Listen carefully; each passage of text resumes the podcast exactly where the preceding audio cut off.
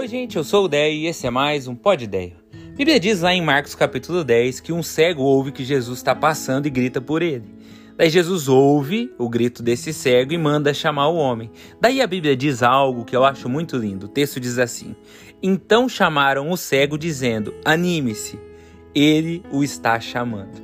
As pessoas estão dizendo assim: Se alegra aí, rapaz, porque Jesus te viu. E nesse momento, que é antes de qualquer milagre acontecer, já dá para comemorar, porque a partir daquele momento a vida dele estava nas mãos da melhor pessoa do mundo, do Deus entre nós, do Messias. Não é só quando o milagre vem, é antes, quando ele ganha a informação de que foi chamado.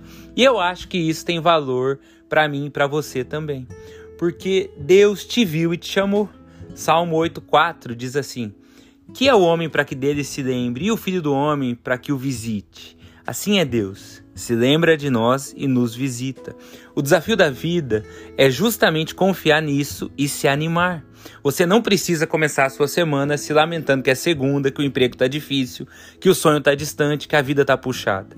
Você pode se animar porque ele te vê, te visita, te chama, cuida de você e tem planos para sua vida.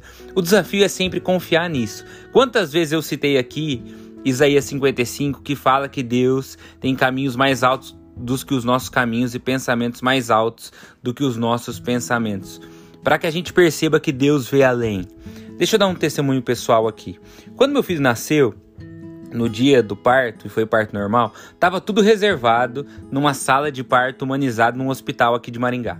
Acontece que quando a gente chegou lá, com a minha esposa já com 7, 8 centímetros de, de dilatação, já na cara do gol, tinha uma mulher na sala de parto que em tese estava reservada. Aparentemente, o filho dela veio é, antes que o esperado e ela chegou no hospital antes e pegou a sala. Só que quando eu perguntei, eu descobri que essa mulher só tinha 2 centímetros de dilatação, o que significava que provavelmente ela teria longas horas pela frente, enquanto o teteco já estava ali para chegar. Daí eu pedi pro cara da recepção que ela fosse realocada, a gente usava e depois ela voltava para a sala. Só que o cara disse não, disse que era impossível. Eu fiquei indignado, bravo, agoniado de ver aquela situação ali na recepção do hospital, sem ter a sala para entrar, até que a médica ligou para a gente ir para um outro hospital que também era de perto. Fui, mas fui bravo, injuriado. Quero resumir a ópera para você.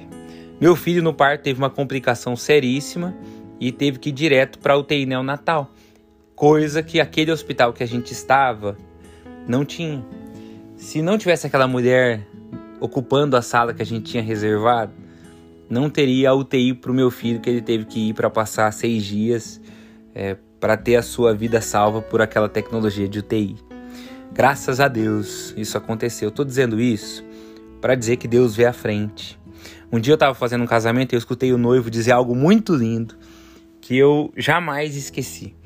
Ele estava fazendo os votos para sua futura esposa. Daí ele começou a agradecer um monte de gente. Entre os agradecimentos, ele disse assim: eu agradeço também a minha falta de aptidão para dança, porque foi essa falta de aptidão para dança que fez com que a gente tivesse logo uma longa conversa, conversa que dura até hoje. Eu achei isso muito lindo. Perceber que as nossas faltas também podem nos levar a lugares melhores. Agradeça por elas também. E como último exemplo aleatório para você, eu quero te lembrar que nossos irmãos, a Argentina, perdeu seu primeiro jogo na Copa, o que fez o time acordar e ser campeão. Derrotas também podem vir em boa hora, também podem nos acordar, também podem nos fazer crescer, também podem mexer conosco para que a gente alcance a vitória que realmente importa.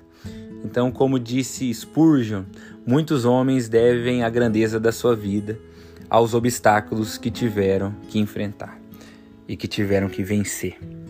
Então, pensa nisso. Saiba que Deus vê à frente, saiba que Ele te ama e já se anima, porque Ele te chamou, porque Ele te visita, porque Ele cuida. Não é dia de tristeza ainda que tudo esteja difícil à nossa volta. É dia da gente se animar, porque Deus está no controle. Pensa nisso, que Deus te abençoe. Tchau, tchau.